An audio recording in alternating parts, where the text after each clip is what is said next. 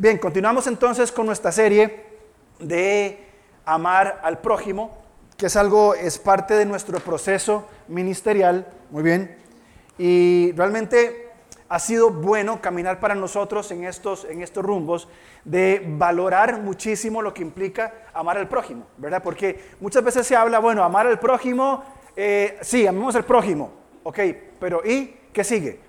O sea, ¿cómo se ama al prójimo? ¿Cuáles son las formas en las cuales yo como creyente, en forma práctica, voy a amar al prójimo? Y lo hemos enfocado de diferentes perspectivas. Hablamos, por ejemplo, de establecer límites, hablamos de una buena comunicación, hablamos la, semana este, eh, pasada con Leo de cómo resolver conflictos. Y vamos a entrar en una, en una parte un poco más sensible que tiene que ver con amar al prójimo, pero viendo a nuestra familia como el prójimo. Bien, y ahí entra otra vez esa, ¿cómo lo podemos decir? Esa, esa fricción de en los que están casados, ver a mi esposa como mi prójimo, bien, no solamente como mi esposa, sino como mi prójimo, ver a mi hijo, a mis hijas como mi prójimo, a los padres, a los hijos. Y cuando, cuando hablamos de mi familia, mi prójimo, pensemos por favor en esos miembros de la familia más cercanos, bien, con los que usualmente y ahí es donde, como diría mi querido amigo Coto, es donde la chancha tuerce el rabo, ¿verdad? Ahí es donde la cosa se pone, se pone difícil, porque son las partes de la familia con quien tenemos fricciones. Bien, porque, y creo que está de más decirlo, también con nuestra familia tenemos fricciones. Y muchas veces las fricciones con nuestras familias son más, son más abiertas, son más, son más yo. ¿Qué quiero decir? Cuando estamos hablando de amar al prójimo, estamos hablando de eh, ir en contra de la cultura costarricense. Tal vez otras culturas que hay aquí representadas no sea tanto el conflicto, pero cada uno de los aspectos que hemos hablado de confrontar al hermano que me ha hecho algo y que me ha herido no es parte de nuestra cultura. Establecer límites saludables no es parte de nuestra cultura. Y hay otro aspecto de nuestra cultura que es muy complicado. Y dígame si me equivoco las apariencias. ¿O no? Nuestra cultura costarricense, y probablemente en todo el mundo, pero más acentuado en nosotros, es, no, ¿qué va a decir? ¿Cómo le voy a decir yo que lo que dijo me ofendió? Jamás. ¿Cómo le voy a decir que su conducta me, afecta, que me es de, de tropiezo? Porque ¿qué van a decir de mí? Pero, ¿qué es lo que pasa? Tenemos nosotros ese, digámosle, cuidado, bien, con la gente de afuera de, del, del qué dirán. Pero en nuestra familia, de la puerta para adentro, no hay filtros.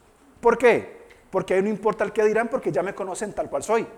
Entonces, si trato a mi esposa con lo que surge en mi naturaleza pecaminosa, que es bastante, ¿verdad?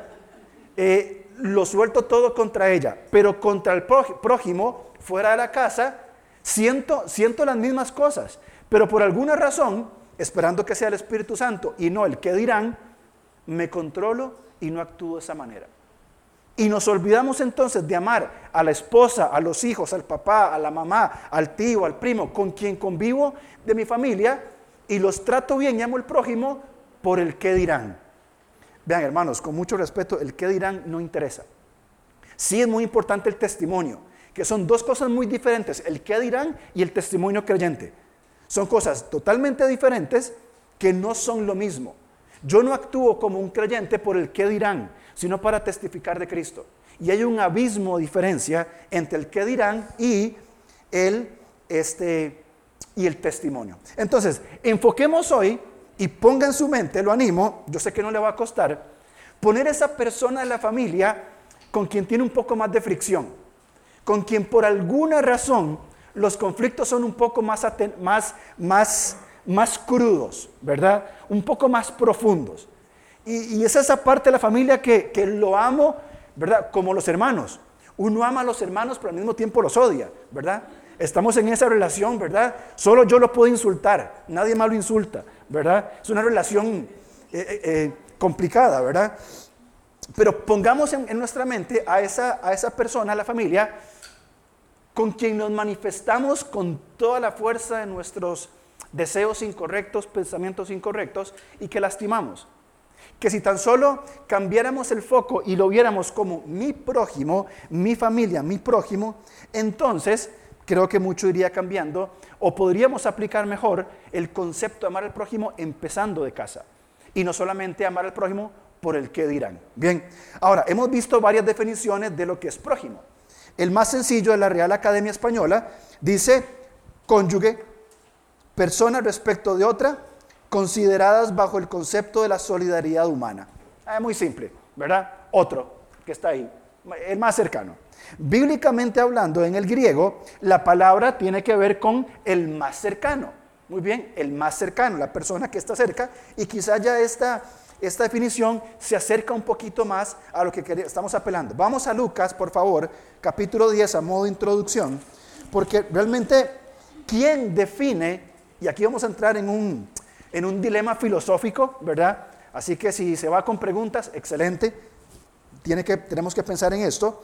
Pero en Lucas capítulo 10, en el versículo 25, se acerca un experto en la ley, un hombre que manejaba de pies a cabeza la ley, y le pregunta al Señor, ¿haciendo qué cosa heredaré la vida eterna?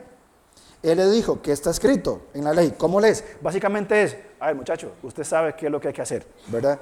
Y él responde, amar al Señor con todo tu corazón, con toda tu alma, con todas tus fuerzas, y, eh, y, a, tu eh, y a tu prójimo como a ti mismo.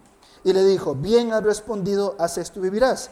29. Pero él, queriendo justificarse porque no lo hacía, le preguntó a Jesús, ¿y quién es mi prójimo?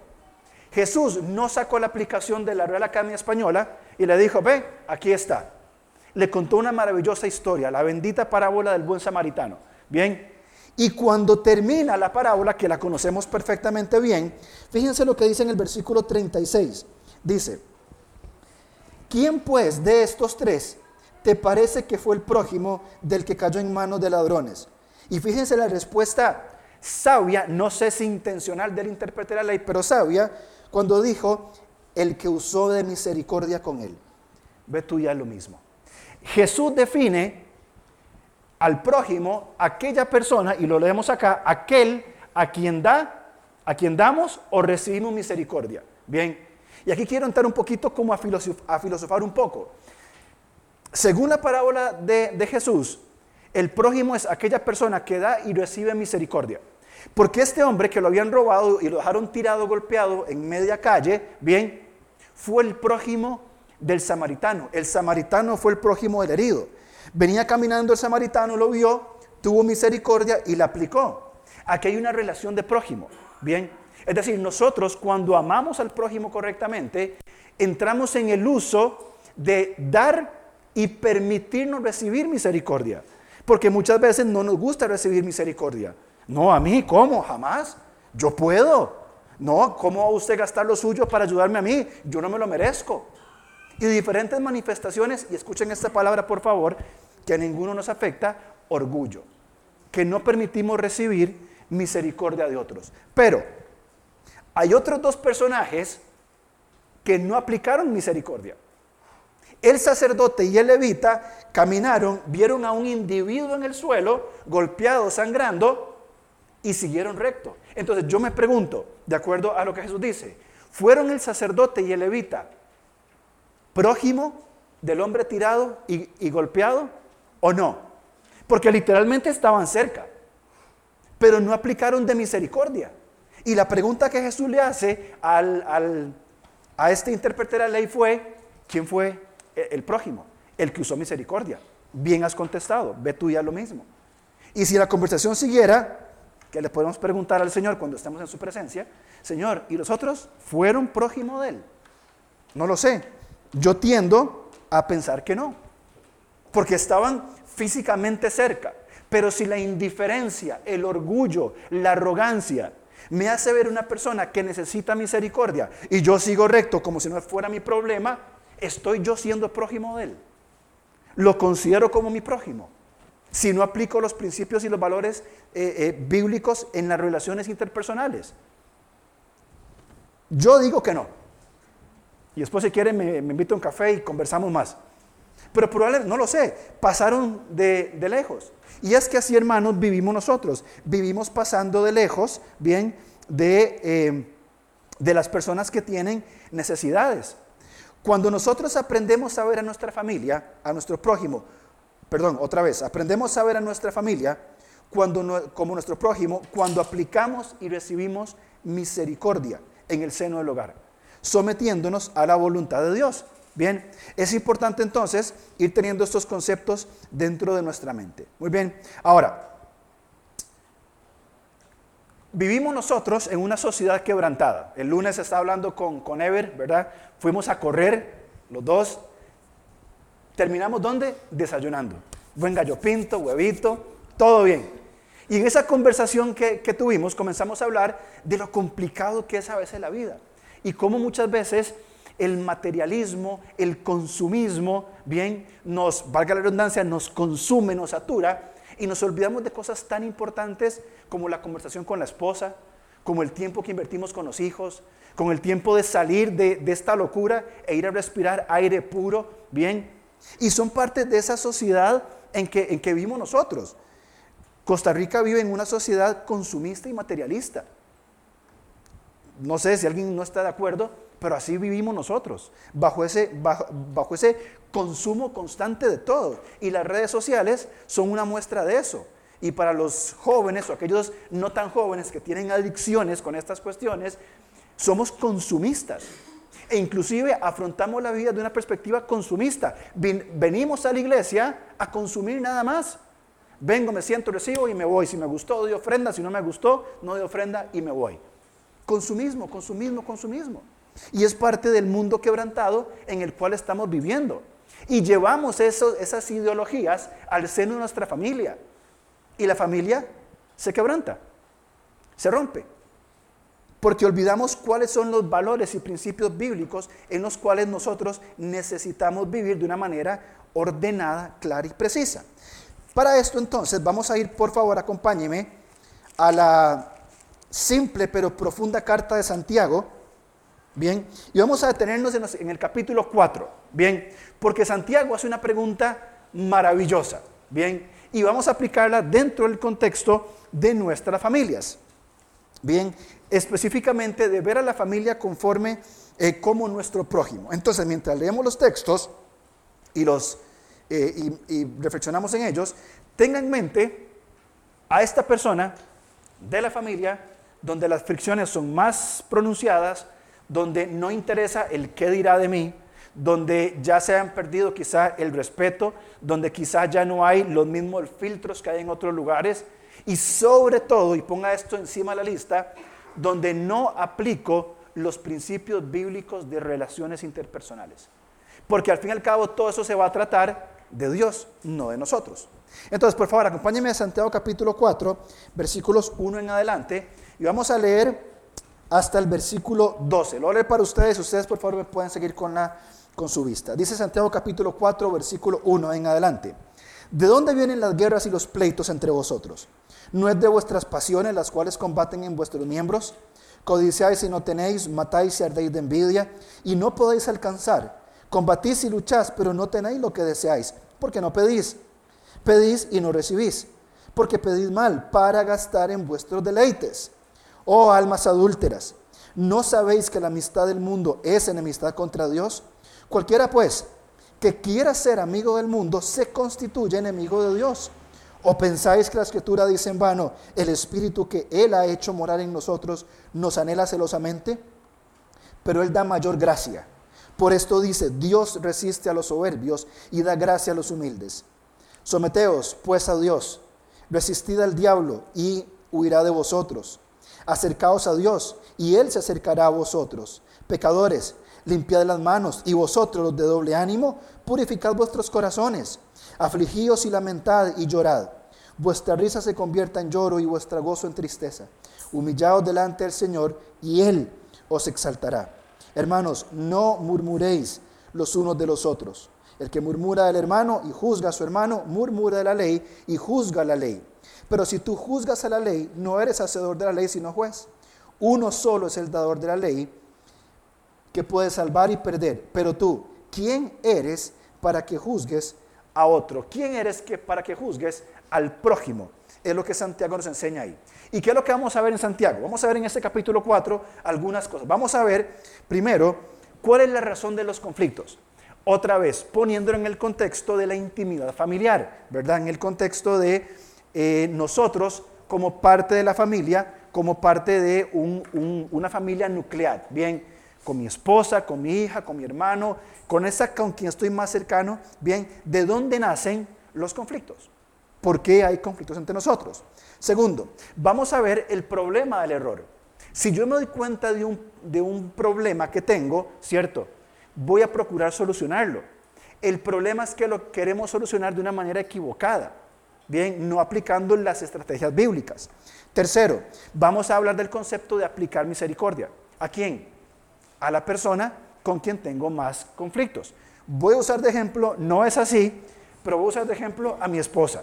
No es así, no es así, no tenemos discusiones nunca, este, eh, eh, jamás, ¿verdad? Nani pues testigo, ¿verdad? Nunca, por supuesto.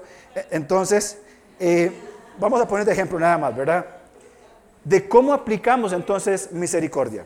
Y finalmente vamos a llegar al punto de decir, cómo amo al prójimo, bien, cómo amo al prójimo dentro de la familia. Entonces, empecemos por la razón de los conflictos, bien, ¿de dónde comienzan todos estos asuntos? Fíjense, por favor, capítulo 4, versículo 1. ¿De dónde vienen? Y Santiago dice, las guerras y los conflictos. La idea de Santiago es de dónde vienen las grandes guerras y los pequeños conflictos. ¿De dónde se desatan los conflictos eh, internacionales y la discusión con mi esposa. ¿De dónde salen? ¿De dónde surgen? Y él mismo responde, no es de vuestras pasiones, pasiones. La pasión en el lenguaje español es muy buena, pero en el griego no es tan buena. Porque esta palabra deseos, bien, perdón, pasiones, lo puse al revés arriba, ¿verdad? Viene de qué? De mis placeres. Y la palabra que usa aquí Santiago, bien, para hablar de, eh, de pasiones, es la palabra edoné. Que de ahí se surge el concepto, bueno, no surge ahí, sino que tiene que ver con el hedonismo. El hedonismo básicamente es una filosofía de vida moral que dice esto, lo bueno es placentero, lo malo es el sufrimiento. Entonces yo como estilo de vida, como, como ética moral, voy a hacer siempre lo que sea placentero y nunca lo que traiga sufrimiento. Bien, es un, desborde a disfrutar del placer. Entonces, en una discusión con mi esposa, y otra vez enfatizo que nunca tenemos, nótese el sarcasmo, ¿verdad? Entonces, si yo fuera hedonista, ¿qué digo? Esta discusión a mí no me trae placer. Entonces, y me trae sufrimiento. Porque nos enojamos y todo esto, ¿verdad? Entonces, voy a llevar la fiesta en paz. Entonces voy a decir, sí, mi amor, está bien, que es lo usual. Voy a decir, ¿sabes qué? No quiero que hablemos de eso. Voy a hacer cualquier cosa que me evite el sufrimiento, con tal de tener placer. No discutí y me fui y me senté a ver el partido de fútbol. Para mí, como filosofía de vida moral, excelente, evité el sufrimiento, me deleito en el placer, pero ¿cuál herida, cuán herida tan profunda hay en la relación entre mi esposa y yo. Conflictos no solucionados, heridas no perdonadas, un distanciamiento emocional, físico y, por supuesto que espiritual. Entonces, Santiago dice que la razón de todos los problemas es el hedonismo. Es esta filosofía de vida donde solo voy a buscar el placer y no el sufrimiento. Pero entendemos en la Biblia que el Señor, dice Pedro, en algunas veces vamos a tener, algunas veces vamos a sufrir. Y, Santiago y Pedro dicen que el sufrimiento no es malo. Ahora, tampoco entramos en una visión eh, eh, masoquista de que me dé gozo el sufrimiento. Tampoco es eso. Bien, tampoco es el, disfrutar del dolor, porque no es la visión bíblica. La visión bíblica es que Dios tiene un propósito y que Él va a usar tanto las aflicciones, los dolores, los padecimientos, como las bendiciones para hacernos madurar y ser más conforme al carácter de Cristo. Y es un balance. Es más, en un podcast creo que hablamos de que los conflictos son buenos porque nos llevan a madurar, a crecer, a poder solucionar los problemas. Una vida sin conflictos es lineal, es aburrida. Y una vida sin solución de conflictos es decadente. Y nos enredamos y nos enredamos, etc. Bien, entonces Santiago dice que el problema es, soy yo. Pero fíjense esto, dice Santiago, ¿de dónde vienen las grandes guerras y los, y los, y los pequeños pleitos? De mi hedonismo, los cuales combaten en vuestros miembros. Esa palabra miembros, bien, tiene que ver, este, déjame un segundo aquí nada más para ver algo, tiene que ver con eh, tanto con nuestro, con nuestro cuerpo, con nuestra, parte de nuestro cuerpo, como también tiene que ver con otros. Bien, entramos en combate con nosotros mismos y con otras personas. Y continúa diciendo, codiciáis y no tenéis, matáis y ardéis de envidia, no podéis alcanzar, combatís y lucháis, pero no tenéis lo que deseáis. Esa palabra, no tengo mis deseos, es la palabra, bien, que tiene que ver con esta palabra que aparece ahí, epitumia, que es una palabra muy importante, que es la palabra concupiscencia. ¿Se acuerdan que en la Reina Valera aparece la palabra concupiscencia? Que no sé por qué la usaron, pero nadie la entiende, ¿verdad? Son deseos. El sentido de concupiscencia, ni, pronunciarse se puede, es un profundo deseo mayormente hacia el mal. En el capítulo 1 Santiago dice que somos tentados cuando de nuestra propia concupiscencia somos atraídos y seducidos. Bien, esa concupiscencia es el profundo deseo mío de tender hacia el mal, de practicar el mal, de pecar. Bien, y aunque la palabra literalmente es una palabra neutra, en toda la Biblia tiene una, una, un énfasis negativo. Entonces, ¿qué es lo que dice Santiago? Santiago está diciendo que los conflictos, la decisión de no amar al prójimo, escuchen esto, es un estilo de vida, es un estilo de hedonismo que se concibe en nuestra propia concupiscencia. ¿Suena muy complicado? No. No amamos al prójimo porque pongo mis placeres antes que el beneficio del otro y esto nace de mis propios deseos carnales. De ahí surgen los pleitos. Y de ahí inclusive es que eh, surgen estos estilos de vida donde nosotros caemos en diferentes pecados. ¿En cuáles pecados? Codicia, en pecados como el odio, en pecados como los pleitos, que son los que describen en los versículos 2, en el 2. Codician, no tienen, matan, que tiene que ver con el odio, y ardéis de envidia, no podéis alcanzar, combatís pleitos y lucháis, pero no tenéis lo que deseáis. Es decir, comenzamos a vivir una vida totalmente desordenada, una vida imponiendo mis pecados, mis deseos, antes que el beneficio de la otra persona.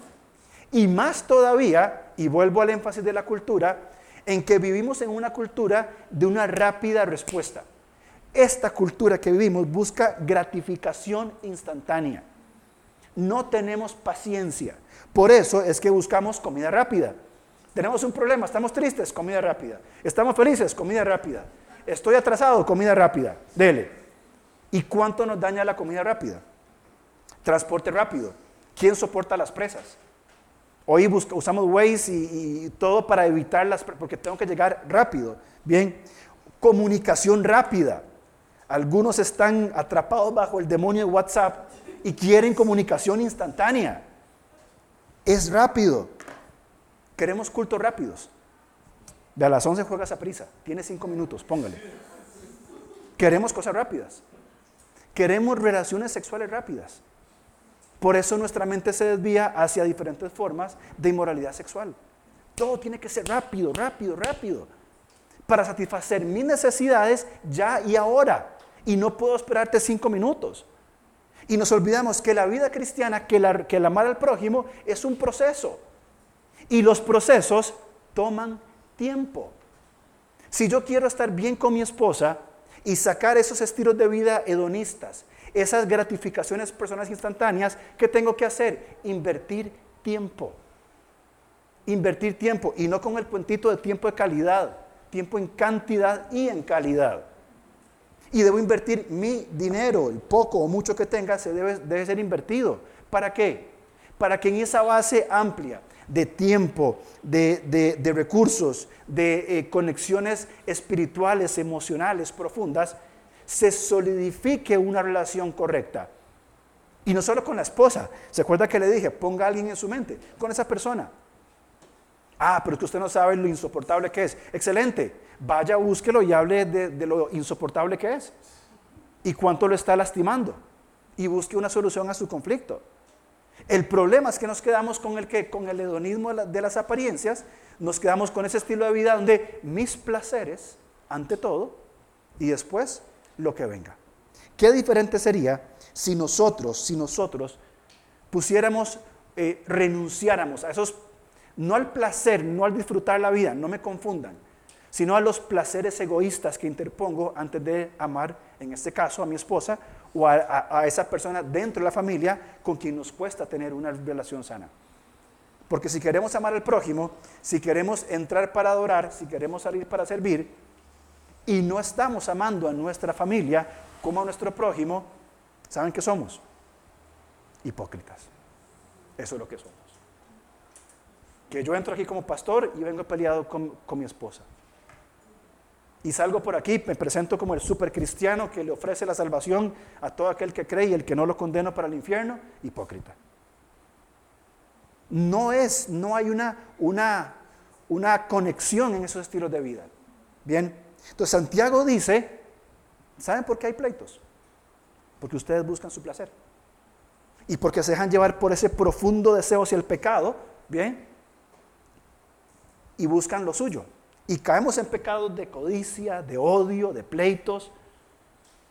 Bien, ahora, nada más leo esto puntualmente. Fracasamos en amar en acción y convivencia diaria en nuestra familia nuclear, a la más cercana, porque interponemos nuestro, nuestro placer a la oración de conformidad con la voluntad de Dios. Versículo 3, no es 3.3, es 4.3. Pedís y no recibís porque pedís mal para gastar en vuestros propios deleites para gastar en vuestro hedonismo, en vuestro gozo del placer. Bien, Señor, sabes que peleo con mi esposa, cámbiela porque siempre está equivocada. oramos mal, pedimos mal. Señor, hazle ver su error. Hazle ver lo que me hizo, hazle ver cómo me trata, hazle ver que no le queda bien el arroz, hazle ver que... Y una y otra y otra y otra y otra. Pedimos mal. Porque pedimos para nuestra propia satisfacción y no para el crecimiento mutuo. Y así con cualquier relación. Entonces, ¿qué, es lo que dice Santiago? Ahí está el problema del error. ¿Cuál es el problema del error? Versículo 4. Y déjenme adelantarle esto, por favor. El problema, bien, está en el error de que siempre tenemos conflictos. Bien, siempre hay conflictos. El asunto está en cómo voy a solucionar el conflicto. Este tema de las apariencias o el tema del qué dirán, bien, ¿Saben por dónde pasa? Pasa porque yo aplico conceptos culturales y seculares para la resolución de conflictos y no los principios bíblicos. Tuve un problema con mi esposa. Bien, ¿qué hago? Le aplico la ley del hielo, no le hablo. Y pasamos tres días sin hablar. Una paz. No, Tres días en silencio. Tres días en que enojados, ni nos escribimos, ni nos hablamos, ni nada. Bien, ¿qué estoy haciendo? Ante un conflicto, aplicando un principio no bíblico. No le voy a hablar. ¿Qué dice la Biblia? ¿Qué nos enseñó Leo la, semana pasada? Si tu prójimo tiene algo contra ti, anda. Entonces me peleé con mi esposa. No le voy a hablar en tres días. Yo gano, disfruto paz, tengo esto, no discuto, no sufro, eh, puedo ver el partido, puedo salir. Ah, ok, bien, esto suena placentero. Pero lo que Dios me dice es, ve y arréglate con tu prójimo. Levántate, ve. Ok. ¿Qué escogemos? Ese es el problema. Que escogemos la salida fácil, la gratificación instantánea. Escogemos la salida del mundo y no el principio bíblico. ¿Qué hace un hombre, una mujer de Dios cuando tiene un conflicto? No quiero ir, lucho, pero yo obedezco a lo que Dios dice. Entonces voy y le mira, hablemos. Yo me equivoqué, vos me lastimaste, eh, no está bien, te pido perdón, recibo tu perdón. ¿Qué podemos hacer a partir de ahora? Qué diferente sería, hermanos, si nosotros comenzáramos a resolver nuestros conflictos intrafamiliares a través de modelos bíblicos y no a través de los principios del mundo. Muy diferente sería la historia. Muy diferente será la historia. La convivencia diaria, el servicio en la iglesia, el ejemplo para nuestros hijos. Saben que nuestros hijos, por si no lo sabían, ellos toman el concepto de matrimonio de lo que ven de sus padres. O sea, para nuestros hijos, para... Ya se fue Avi, no. Ahí está, ¿dónde está Avi? Ah, Mari, no, la otra que estaba aquí. ¿La otra que nos llama? Ah, este, para, para Abby o para Mari, que son mis hijas, el concepto de matrimonio que ellas tienen es el de Vivian y mío. Como Vivian y yo solucionemos los conflictos, así es como ella va a traer esos conceptos a su matrimonio. Entonces, ese es el problema que tenemos, versículo 4 hasta el 6. Fíjense, oh almas adúlteras, ¿no sabéis que la amistad del mundo es enemistad contra Dios? Cualquiera pues que quiera ser amigo del mundo se constituye enemigo de Dios. ¿O pensáis que la escritura dice en vano, el espíritu que Dios, que Él ha hecho morar en nosotros, nos anhela celosamente? Y continúa diciendo, pero Él da mayor gracia. Por eso dice que Dios resiste a los soberbios y da gracia a los humildes. Bien, hemos permitido permearnos de filosofías no bíblicas cualquiera que sea, el hedonismo, el humanismo, principios seculares, bien, intento manejar la familia con principios administrativos, eh, con principios que aprendí aquí, que aprendí allá, si soy abogado en un aspecto legal, si soy doctor, etc. Llenamos nuestra mente de conceptos diferentes y nos olvidamos de la Biblia. Entonces, ¿qué es lo que hacemos? Y dígame si no es cierto. Tengo un conflicto con mi esposa. Asumo la forma de solucionar conflictos, cualquiera que sea. ¿Verdad? Y se me hace un problema enorme, gigantesco, vengo a pedir consejo, es que no entiendo por qué peleo con mi esposa. Si yo oré antes de poder hablar con ella. Sí, está bien, oraste, pero aplicaste malos, malos principios. Entonces, eh, se usa la oración como un amuleto. Ah, yo oro para que mi esposa cambie, pero no cambia. Estamos pidiendo mal. Entonces entramos en estas dinámicas, dinámicas del error. La amistad con el mundo es la amistad con Dios. Si yo pongo en práctica principios no bíblicos, voy a obtener resultados no bíblicos. Si pongo en práctica principios bíblicos, almas adúlteras, la amistad con el mundo es amistad con Dios. Las relaciones familiares tienen que manejarse bajo Efesios 5.21 hasta el 6.4. ¿Lo ha leído? Ah, sí lo he leído. ¿Lo entiende? No. ¿Cuál es el rol del esposo? ¿Cuál es el rol de la esposa, de los padres, de los hijos?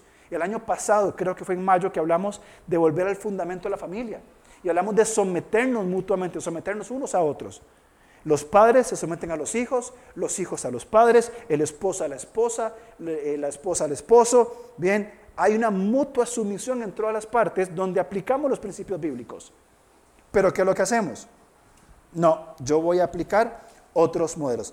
Por favor, fíjense conmigo en Romanos 8. Romanos 8, 7.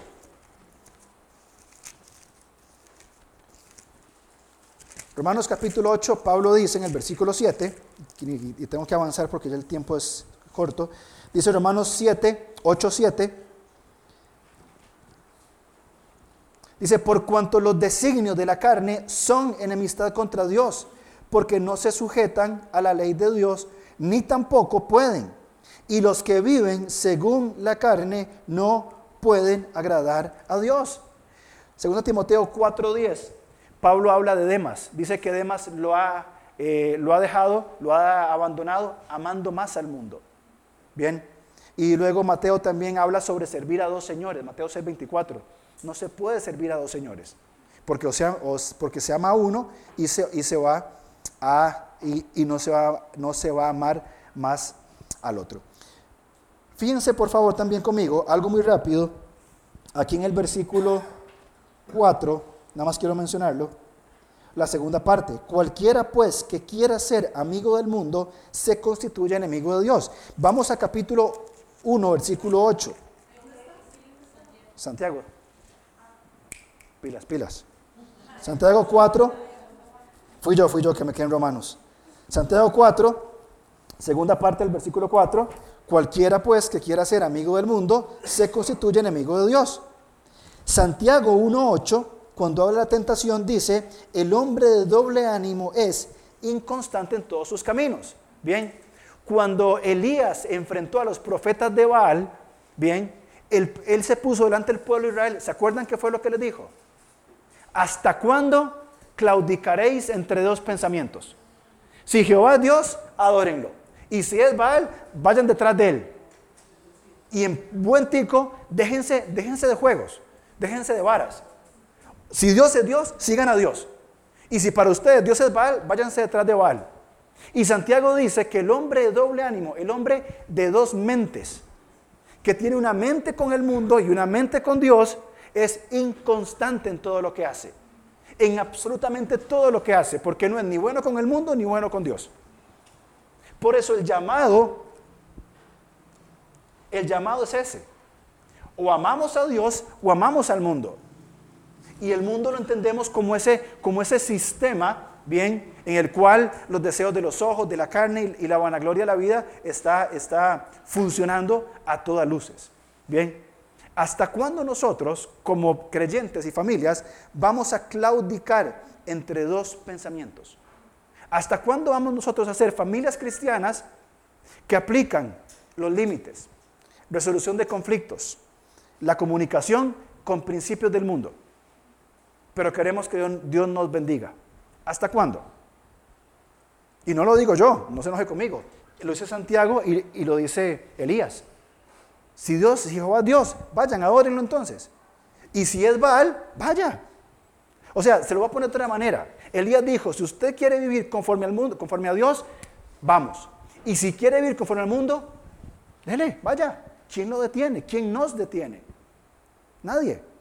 Bueno, ahí es cuando nosotros necesitamos comenzar a poner en práctica todos estos principios. Y avanzamos al versículo 7 hasta el 10, y aquí lo, quiero resumir, bien, con santificación. 7 al 10, aquí hay 10 verbos en imperativo, bien, del llamado que tiene el creyente del arrepentimiento, bien, perdón, de la santificación, entrar en procesos de santificación. Porque el cambio no es de un día para otro, es un proceso. Y vamos a verlo eh, o mencionarlo en tres formas. Primero, santificación en la relación con Dios y con el prójimo. Bien, yo debo ser santo porque Él es santo. Y es lo primero que vamos nosotros a apuntar. Por eso vamos a celebrar en unos minutos la cena del Señor. Vivo en santidad para Dios, para adorarle a Él, porque entiendo que eso es el, el centro y el culto de mi vida. Bien, y Él me bendice a través de sus principios. Pero también tengo que, por supuesto, amar al prójimo. Y si usted nota, amamos a Dios, amamos al prójimo y al mundo lo servimos. Bien, que es parte del proceso que estamos hablando. Segundo, santificación por procesos de arrepentimiento. ¿Qué quiero decir con esto? Muy práctico, cambio de mente. Un cambio de mente. Como se dice hoy, cambiar el chip. Bien, ya no hablo como hablaba antes, ya no respondo como respondo antes, porque estoy desechando toda la basura, toda la mugre que ha entrado en mi mente durante 44 años y hoy adopto principios bíblicos de vida. Si siempre tuve conflictos con mi esposa por esto, por lo otro, estuve aplicando principios del mundo. Voy a deshacer esos principios del mundo y voy a construir principios bíblicos. Es un proceso de arrepentimiento, de cambio en nuestra mente. Y tercero, un cambio de actitud. Yo voy a cambiar mi actitud. Fíjense, Santiago, estos verbos en imperativo. Versículo 7 Someteos, sométanse a Dios. Me coloco voluntariamente bajo Él. Dos, resistid al diablo.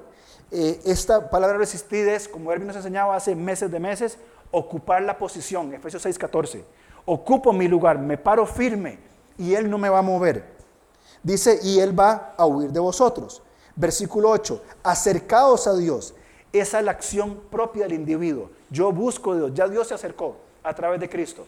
Ahora yo lo busco a Él y Él se acercará a vosotros. Pecadores, aquí entra entonces este proceso de, arrepentimiento. Pecadores, limpien sus manos. Bien, limpio mis acciones. Y vosotros, los de doble ánimo, los de dos mentes, los inconstantes, ¿qué dice? Purificad vuestros corazones. Es decir, lo que pienso, siento y hago. Bien, versículo 9. Fíjense, esto es muy importante en parte del proceso de arrepentimiento. Afligíos, lamentad y llorad. Vuestra risa se convierta en lloro y vuestro gozo en tristeza. ¿Por qué? Porque los sufrimientos que he tenido hasta hoy, ¿qué es lo que me enseñan?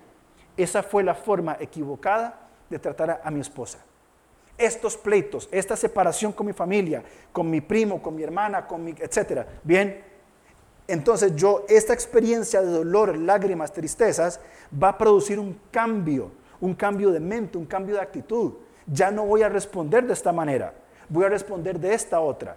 Y cuando comienzo a recolectar los frutos de aplicar los principios bíblicos, esa experiencia de tristeza, de gozo, de, de frustración, termina ahora en objetividad, en práctica, en cosechar los frutos que el Señor tiene para nosotros. Pero no se va a dar hasta que no haya un cambio en, en nosotros. Termina el versículo 10 diciendo, humillados delante del Señor. ¿Quién es mi prójimo? Preguntó Jesús. Bien, o preguntó ese intérprete de la ley. Jesús le dijo, el que usó misericordia. El intérprete dijo, el que usó misericordia. Si hay dos cosas fundamentales, mis queridos hermanos, a la hora de aplicar, de, de amar al prójimo, es usar misericordia y ser humilde. Versículo 10. Humillaos delante del Señor y Él os exaltará cuando fuera tiempo. Si nosotros en nuestras relaciones interpersonales aplicamos los principios prácticos bíblicos, procuro aplicar misericordia a mi prójimo, a mi esposa, y procuro acercarme a ella en humildad, tengo una pregunta y seamos consecuentes. ¿Cuál cree usted que va a ser la respuesta de la otra persona? ¿Van a ser los gritos? ¿Van a ser las, las palabras groseras, hirientes? ¿Van a ser los ataques a cosas que pasaron hace 20 años?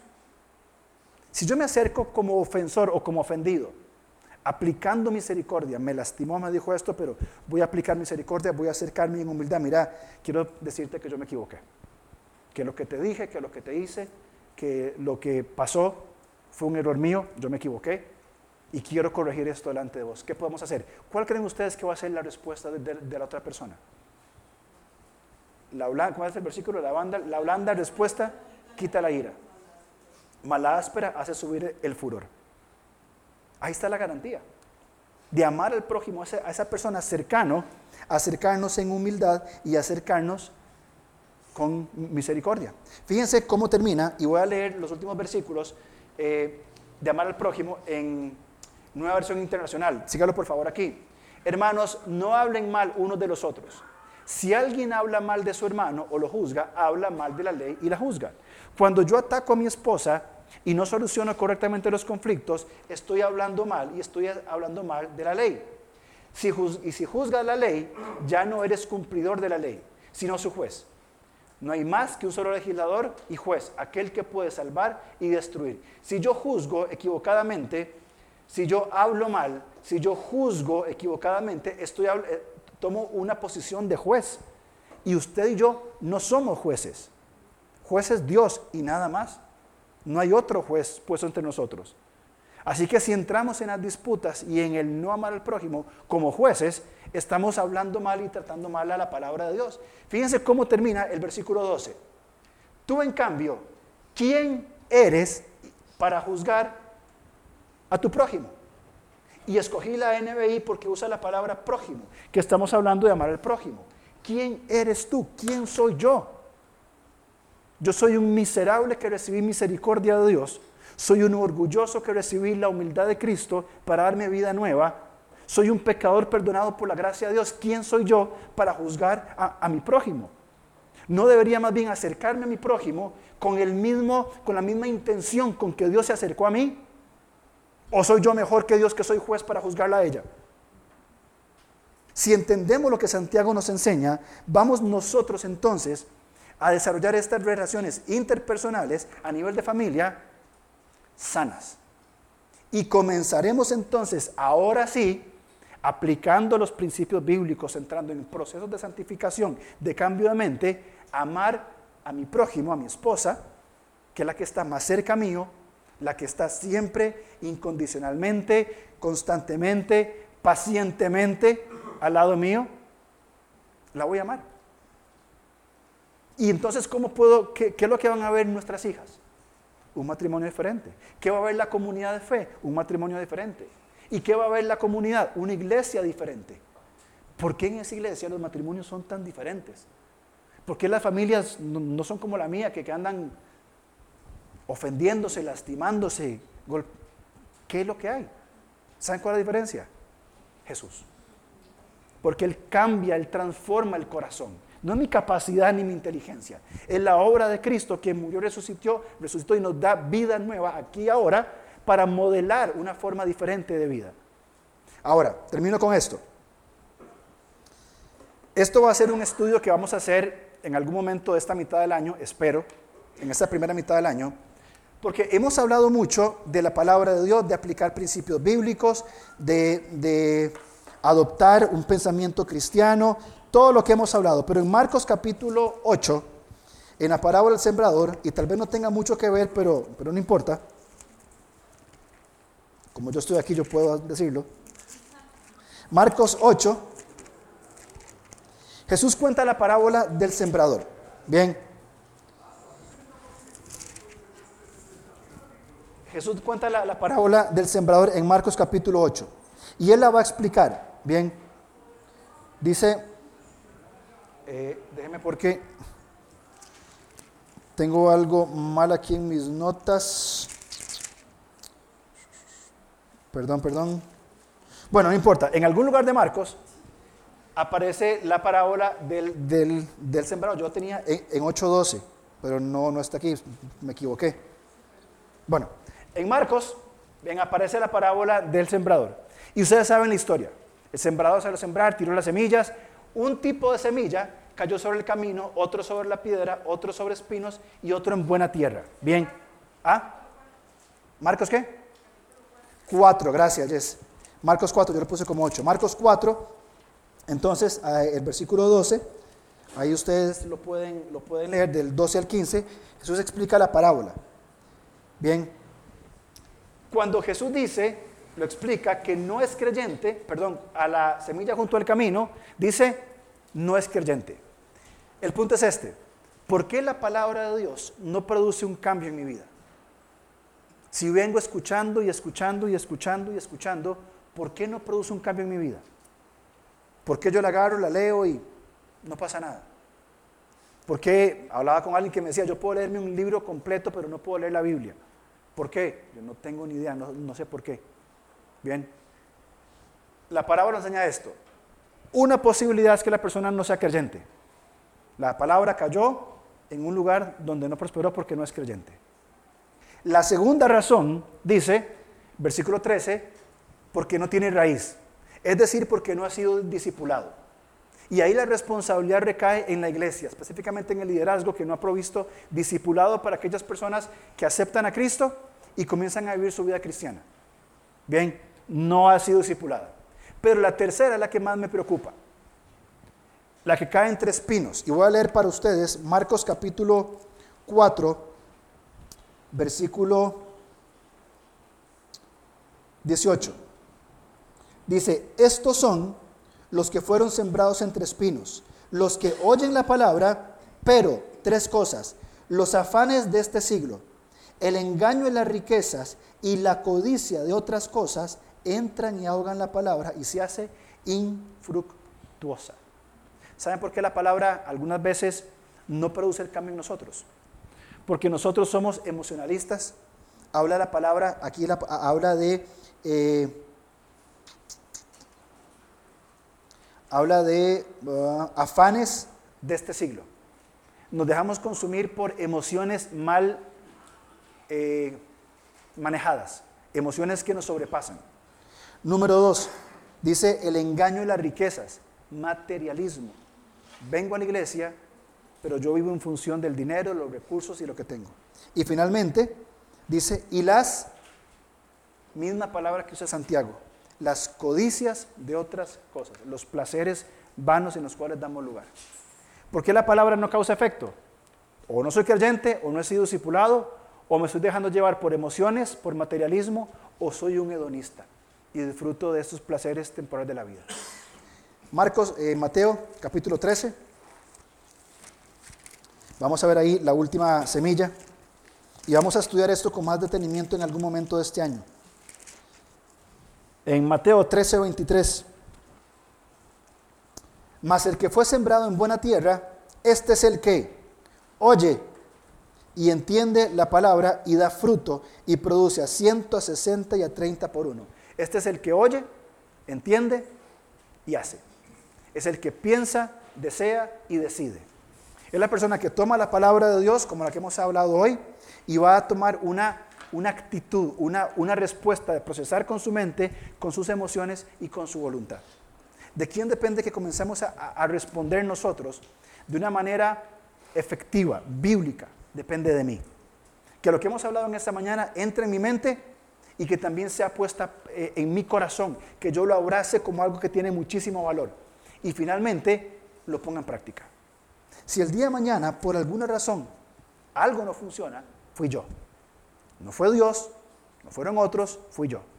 Porque la palabra cae, o no somos creyentes, o no, no tenemos la guía de, de un discipulado, o nos dejamos consumir por otras cosas.